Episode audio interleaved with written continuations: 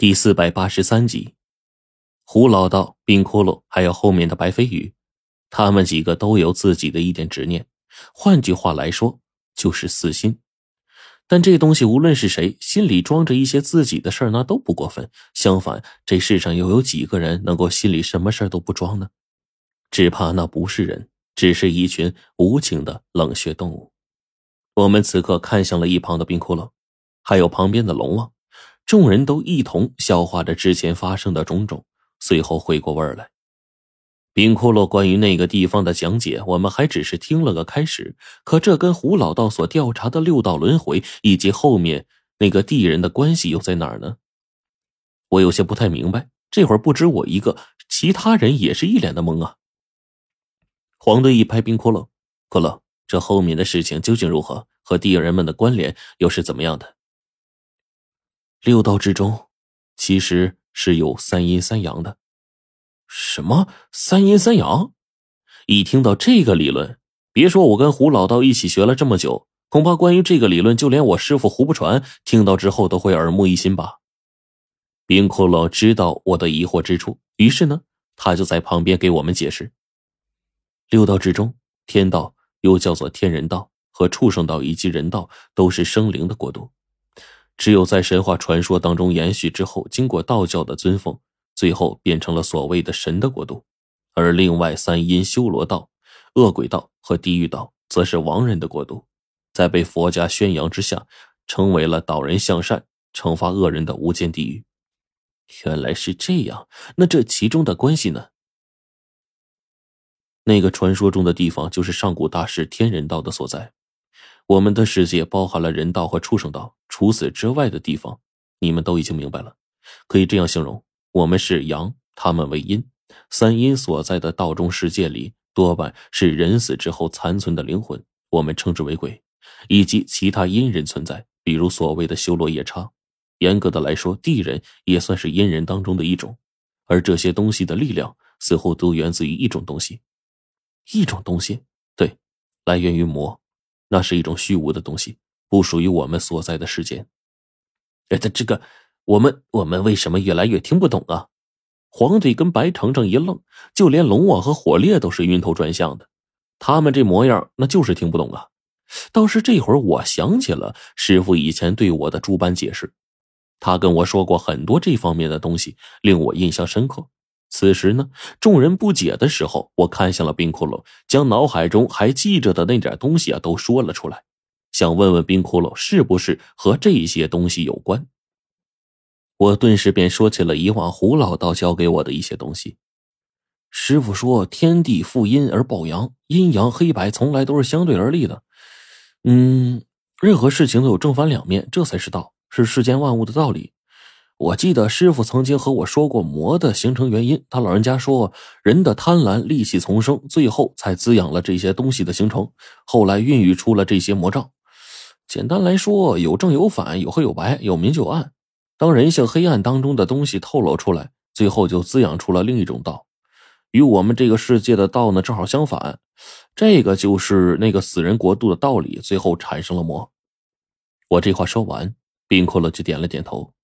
清晰的解释起来，万物是相对的，阴阳对立，我们的世界中就有了道理和规则。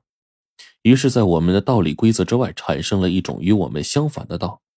在我们的世界当中，以生灵光明为主；在那个相反的道当中，则是以死亡和黑暗为主。陈说的没错，万物相对，有了我们的产生，才有了他们的孕育。我们的黑暗面，在那个相反的道的世界中成了魔。在我们的世界，所死去的人不再适应我们世界的规则，成为了另外相反道中的规则中的一员。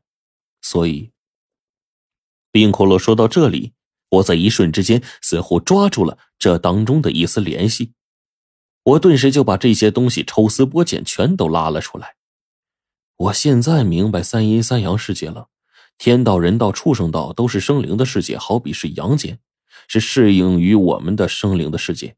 受到我们的道和规则的掌控，而在那之外的三阴恶鬼道、修罗道和地狱道，则是亡人的世界。因为对立而孕育出的相反道，就成了那个世界的规则。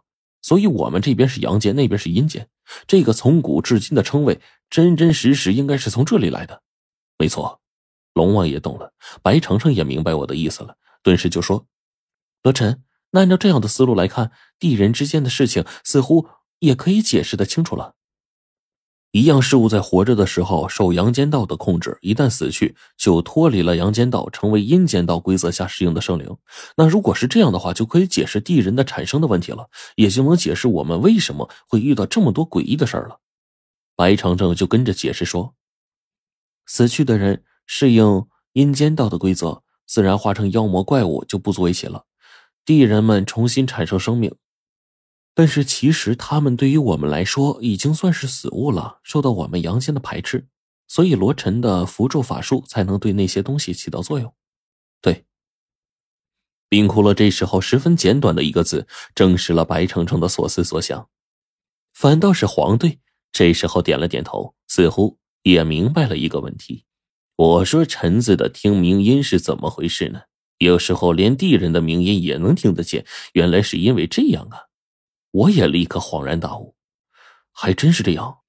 以前我为自己听鸣音的事儿啊有些不解，不只是鬼怪，有些什么异兽之类的东西啊都能听得见。还有那些地人，原来真正算起来，那些地人虽然依旧像个人一样，但对于我们的世界来说，已经算是一个死物了呀。嗯，你总算是开窍了呀。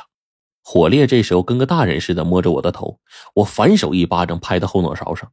没大没小的，你找抽啊你！你大爷的！我跟你平辈你别想糊弄我。黄队这时候赶紧咳嗽两声，随后呢，眼神瞟了一眼旁边的龙王。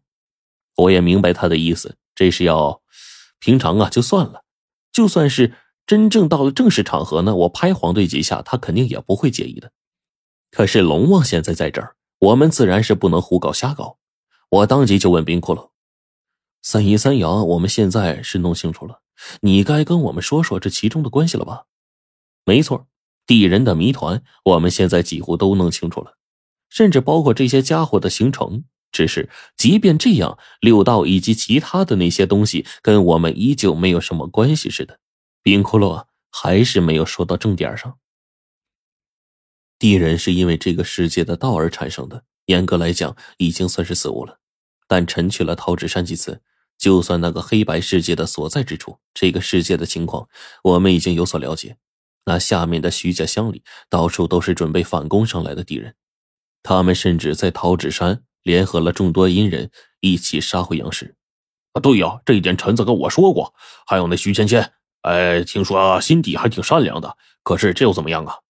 火烈多口的毛病一发挥出来，这就让他那火箭都堵不住的嘴呀。当时就跟个机关炮似的，直接问出来了。冰骷髅听了火烈的话，稍一沉思，就组织好了语言，听他继续说。其实从头到脚，关于阴间世界当中的那些东西，很少有对我们动心思的。阴间世界的原住民，除去那些心底阴暗的邪魔之外，大多数依旧生活在那片世界中，甚至已经习惯了阴间界的时间，反倒对阳世嗤之以鼻。至于地狱，那都是外人们杜撰出来的，并不存在的东西，所以这些东西是没有反攻杨氏的意思。而这当中，唯一要把这件事情完成的，并且费尽心机的，只有敌人，是因为千百年来的积怨吗？白程程这丫头啊，一语道破了天机。冰哭了就说：“每个人都有自己的执念，敌人和路人的怨恨来历，你们早就清楚。到了现在这么多年。”已经成了根本无法化解的夙愿，根本就没有任何转机。那些地人原本是杨氏人，死后执念不散，变成地人之后，就更加妄想反攻回杨氏，重新做回杨氏之主。加上对于路人的怨恨，即便是要将我们赶尽杀绝，也没有什么愧疚感。他们当然不会念什么曾经的种族情分，毕竟在那个混乱的年代。地人十大统领，每人每天的几顿肉餐，都要吃够足足上百人，更何况还有祭祀这样的事情发生，动不动成千上万的人生，都是活人生灵生生献祭的。一席话说到这儿，我们原本平静的血已经是涌到了胸膛。黄队这时候点了点头，对我们说：“既然是隔世仇，就没有了化解的余地。我们要杀死这些地人，自己也就没有愧疚之感。”对。火烈在一旁帮腔，冰窟窿这时候呢，倒是没有多说什么，反倒是他面色严肃，似乎他想到了极其重要且严肃的事儿。